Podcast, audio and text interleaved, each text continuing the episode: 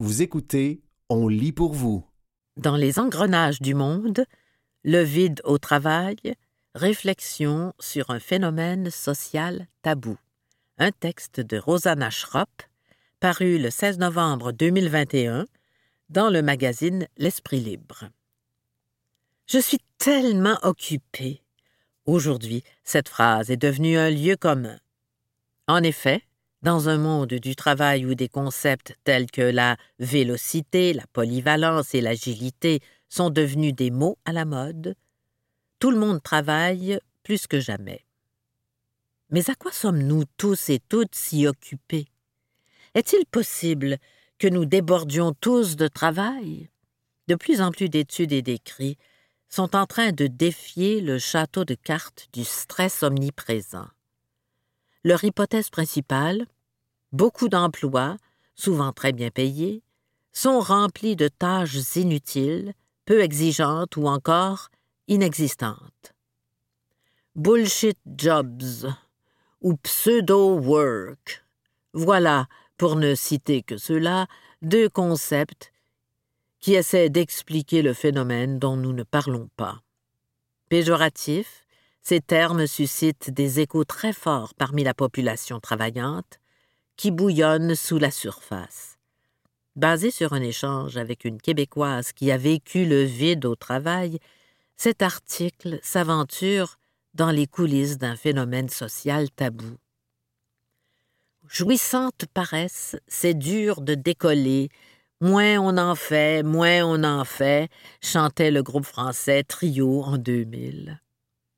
Lorsque Valentine, le nom a été changé pour préserver l'anonymat de mon interlocutrice, écoute la chanson à l'époque, elle n'est que dans sa vingtaine, mais elle comprend déjà très bien le sens de ses paroles. Le sentiment d'inutilité et le manque de force pour décoller, elle l'avait déjà vécu. Après quelques années dans un emploi bien payé, et avec des conditions luxueuses pour une jeune diplômée de l'université, elle décide de mettre fin à une période de sa vie qui était, en réalité, marquée par un grand vide au travail.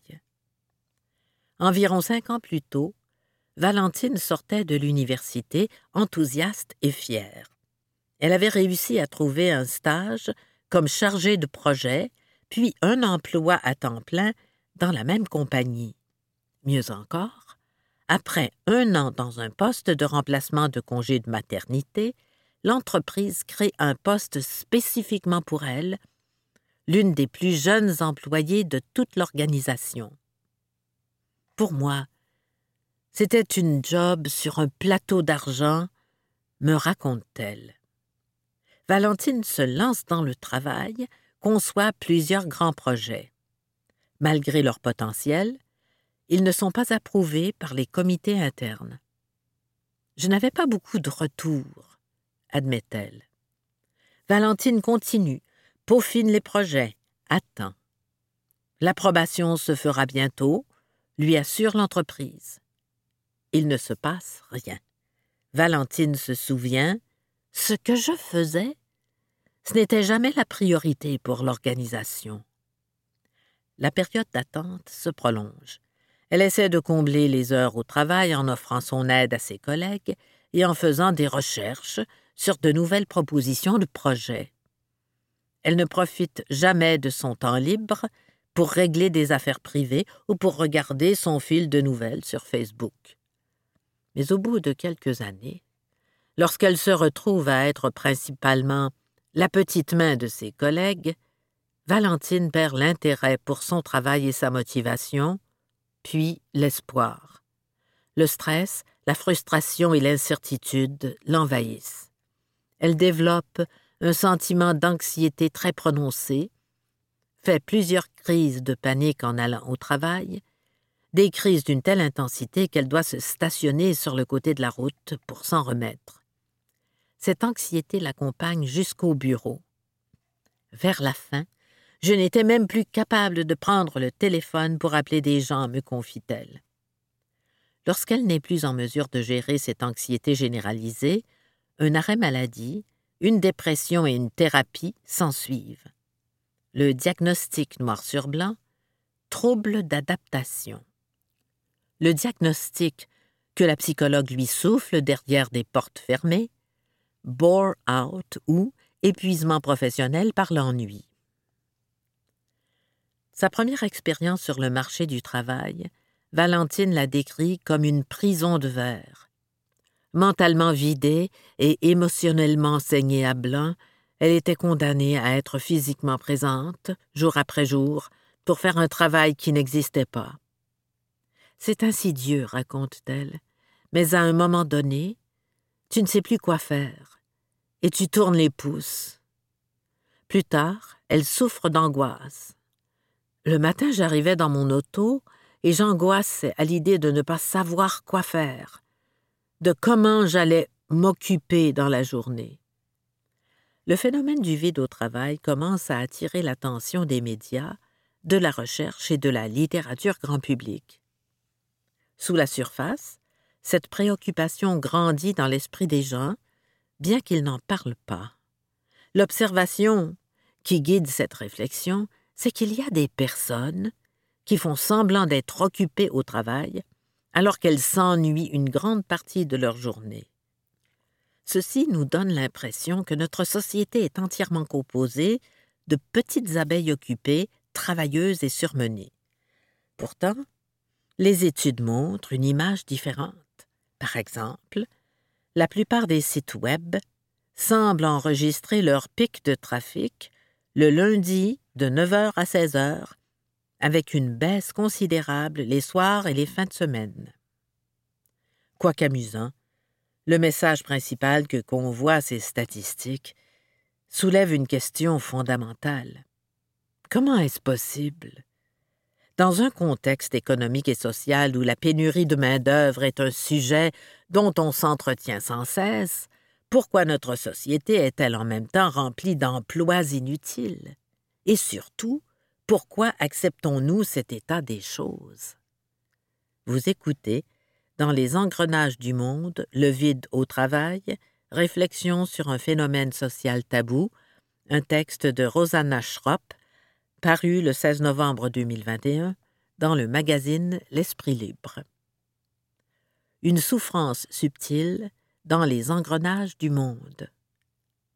C'est notamment l'anthropologue américain David Graeber, avec sa théorie sur les bullshit jobs, emplois à la con, exposé dans un livre paru en 2018 et rapidement devenu un best-seller, qui donne un nom peu charmant au phénomène social qu'a vécu Valentine. Greber avance l'idée qu'un féodalisme managérial et une financiarisation croissante sont les vecteurs principaux d'un système rempli d'emplois dont les employés ne voient ni le sens, ni l'utilité.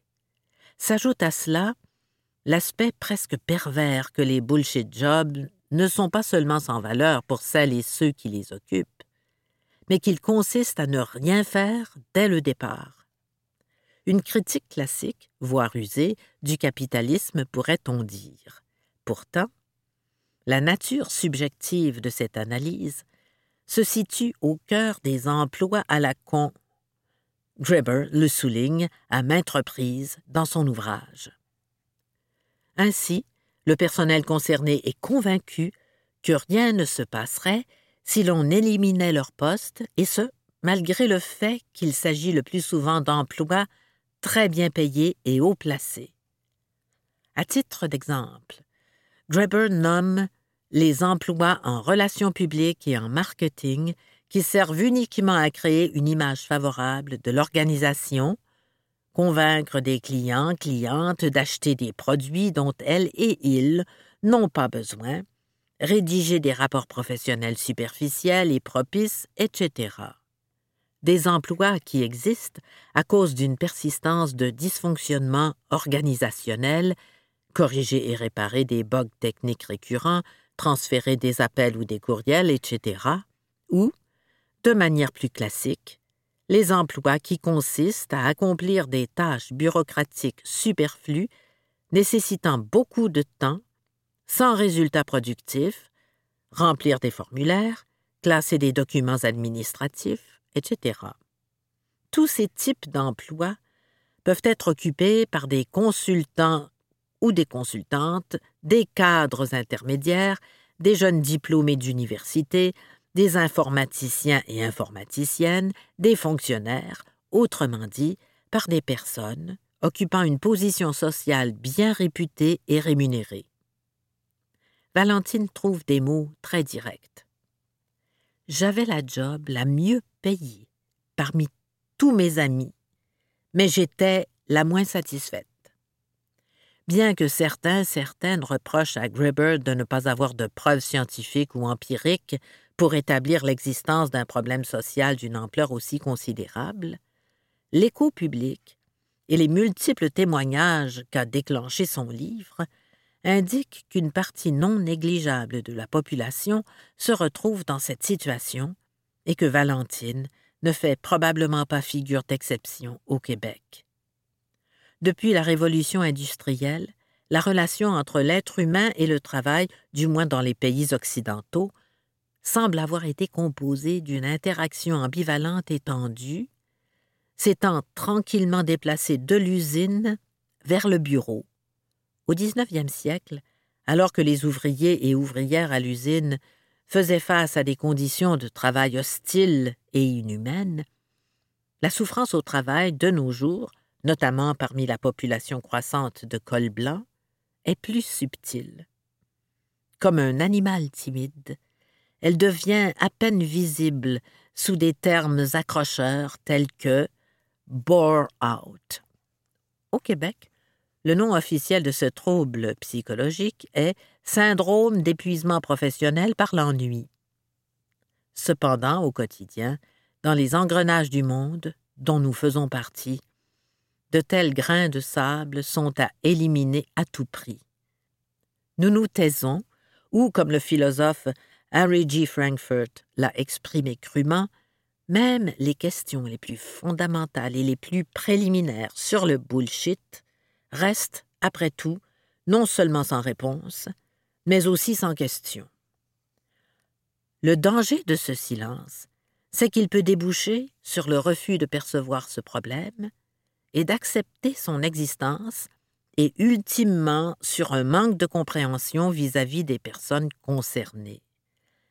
C'est à cette incompréhension que Valentine était confrontée elle aussi. Quand je disais que j'avais fait un bore-out, le monde me trouvait weird.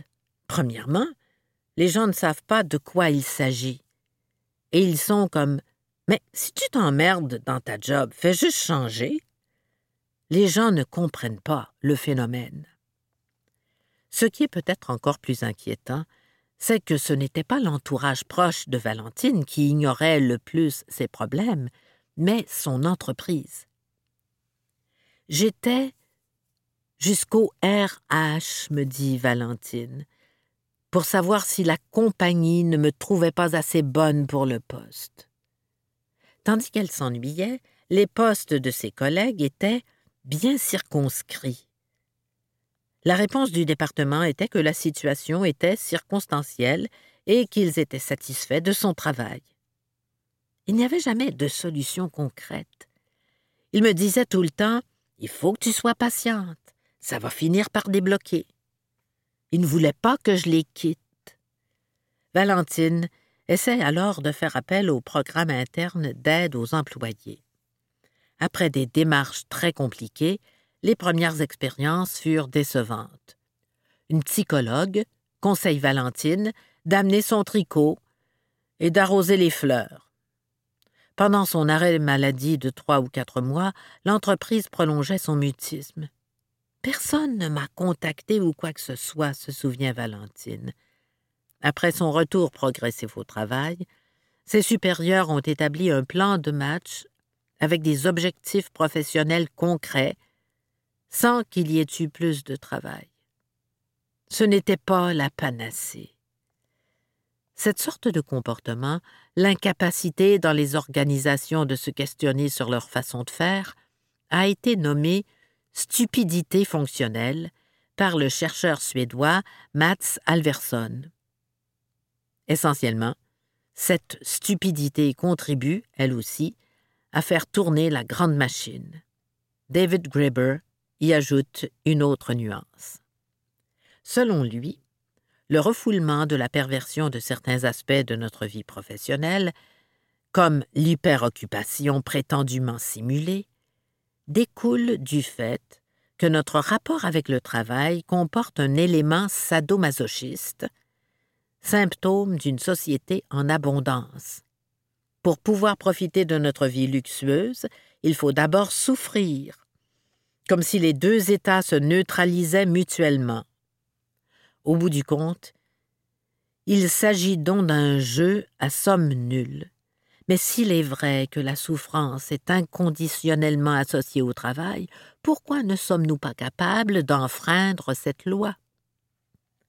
Vous écoutez, dans les engrenages du monde, le vide au travail, réflexion sur un phénomène social tabou, un texte de Rosanna Schropp, paru le 16 novembre 2021 dans le magazine L'Esprit libre. En proie à des fausses rationalités. Pseudo-work, pseudo-travail. Dans un ouvrage éponyme, tel est le nom que Dennis Normark et Anders Fogh Jensen ont donné au phénomène tabou auquel nous faisons face. Selon ces chercheurs danois, la raison ultime pour laquelle nous maintenons l'illusion d'une vie professionnelle très occupée c'est que notre conception du travail est basée sur de fausses rationalités. L'une de ces fausses rationalités est étroitement associée à l'idée que le travail est uniquement quantifiable en termes de temps. Plus l'on travaille, plus l'on est productif. Selon cette logique, une personne qui passe beaucoup d'heures au travail doit forcément être efficace et assidue. Pourtant, dans un emploi dit de col blanc, la corrélation positive entre le niveau de productivité et les heures travaillées disparaît. Pour celles et ceux qui n'ont pas assez de tâches stimulantes pour remplir leur journée, c'est souvent l'effet inverse qui se produit. Chaque tâche à faire est étalée tout au long de la journée. Baptisée la loi de Parkinson, ce phénomène consiste en un travail qui s'étale de façon à occuper le temps disponible pour son achèvement. L'idée que le vide au travail doit avoir de la valeur, car quelqu'un est prêt à nous payer pour que nous ne fassions rien, appartient à ces raisonnements erronés. À cela s'ajoute la croyance selon laquelle le temps passé au travail ne nous appartient pas, et que nous ne pouvons donc admettre que nous passons ce temps à nous ennuyer. Les heures de travail deviennent alors synonymes de surveillance et de contrôle, comme le témoigne Valentine. J'avais un collègue qui voyait que je ne faisais pas grand-chose. C'est comme si j'étais démasqué. J'avais l'impression que tout le monde savait que je ne faisais presque rien.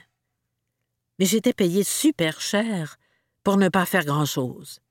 Puis là, tu ne te sens pas valorisé. Ce n'est pas ta faute que tu n'aies presque rien à faire, mais en même temps tout le monde est comme Coudon Elle ne crisse rien Finalement, la conviction que le travail porte le sens de la vie, que Hervé Laroche qualifie d'envahissante grandiloquence, contribue également à nourrir ce problème. C'est ainsi que nous associons notre valeur en tant qu'être humain à notre capacité à nous rendre indispensables sur le plan professionnel. Le pseudo-travail, a toujours besoin d'un public. Le dévouement simulé se traduit par une hausse de la réputation sociale. La paresse et l'ennui des jumeaux, toutes les fausses rationalités qui font partie de l'image qu'on se fait du monde de travail, amènent à une grande confusion morale et à un sentiment de honte. Les personnes qui se retrouvent dans une telle situation sont tiraillées entre l'impulsion qu'elles ont d'admettre leur souffrance réelle et le désir d'adhérer à des mécanismes socialement établis. Valentine connaît bien ce sentiment qui l'a déboussolé moralement. Elle raconte Dans ma tête, c'était une cassette qui tournait tout le temps. C'était tout le temps les mêmes questionnements. Je me demandais qu'est-ce que les gens vont penser de moi? Même moi, mon propre jugement par rapport à moi, je me demandais pourquoi je ne bougeais pas. Je me jugeais de rester dans cet état-là. On dirait que j'étais comme paralysée, alors que la situation n'était pas compliquée. Tu bouges. Aujourd'hui, je dis bouge, trouve-toi autre chose. C'était comme si je savais quoi faire, mais que je ne le faisais pas.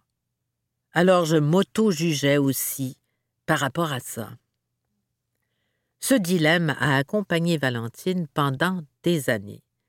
Il montre que le pseudo-travail a une incidence sur l'image que l'on projette de soi-même et le sentiment d'intégrité qu'on nourrit dans notre vie, tant sociale que professionnelle. En effet, les fausses rationalités ne sont pas seulement inquiétantes en termes de coûts économiques, la logique voulant que des salariés soient rémunérés en dépit du temps considérable qu'ils et elles passent à ne rien faire, ne paraît que possible dans des économies où la prospérité a atteint un niveau excessif. Comme le montre le cas de Valentine, le bore-out affecte également la santé mentale selon le degré de prostitution que l'on est prêt ou prête à supporter au travail. Terme provocateur, le degré de prostitution fait allusion à la caractéristique du pseudo-travail selon laquelle l'employé se retrouve dans un état de souffrance silencieuse et d'épuisement paradoxal. Valentine finissait par atteindre un point où l'ennui tue toute envie. Vous écoutez, dans les engrenages du monde, le vide au travail, réflexion sur un phénomène social tabou, un texte de Rosanna Schropp, paru le 16 novembre 2021 dans le magazine L'Esprit libre. Je n'étais pas triste, juste vide. Il n'y avait plus rien qui m'allumait. J'avais quasiment l'impression d'être morte à l'intérieur. Je me sentais vraiment physiquement fatiguée. Tout me paraissait comme une méga montagne. Chez nous, j'avais juste le goût de dormir tout le temps. Les symptômes les plus fréquents d'un bore-out sont très similaires à ceux d'un burn-out. Anxiété, dépression, fatigue chronique. Il y a donc un grain de vérité dans la métaphore employée dans une balado-diffusion allemande qui décrit l'ennui comme la plus petite sœur de la mort. Pour être précis, il faudrait distinguer l'ennui volontaire, procrastination, de l'ennui imposé, temps mort. Mais dans un environnement où l'ennui est omniprésent, les frontières entre les deux deviennent facilement floues. Valentine peut en témoigner. Quand il arrive que tu as quelque chose à faire, tu finis par procrastiner à le faire. Moins tu en fais, moins tu en fais, et moins tu as le goût d'en faire. Ça t'amène à devenir un peu paresseux, puis à être confortable dans ton inconfort. La procrastination ou la paresse ne sont donc pas des synonymes d'ennui, mais plutôt la conséquence inévitable de celui-ci. Si le vide au travail est tabou, c'est sans doute parce qu'il est associé à la paresse, et la paresse est socialement proscrite. Valentine le confirme. J'avais peur que les gens pensent que je n'étais pas bonne, que je ne faisais pas mon travail correctement, ou que j'étais une paresseuse.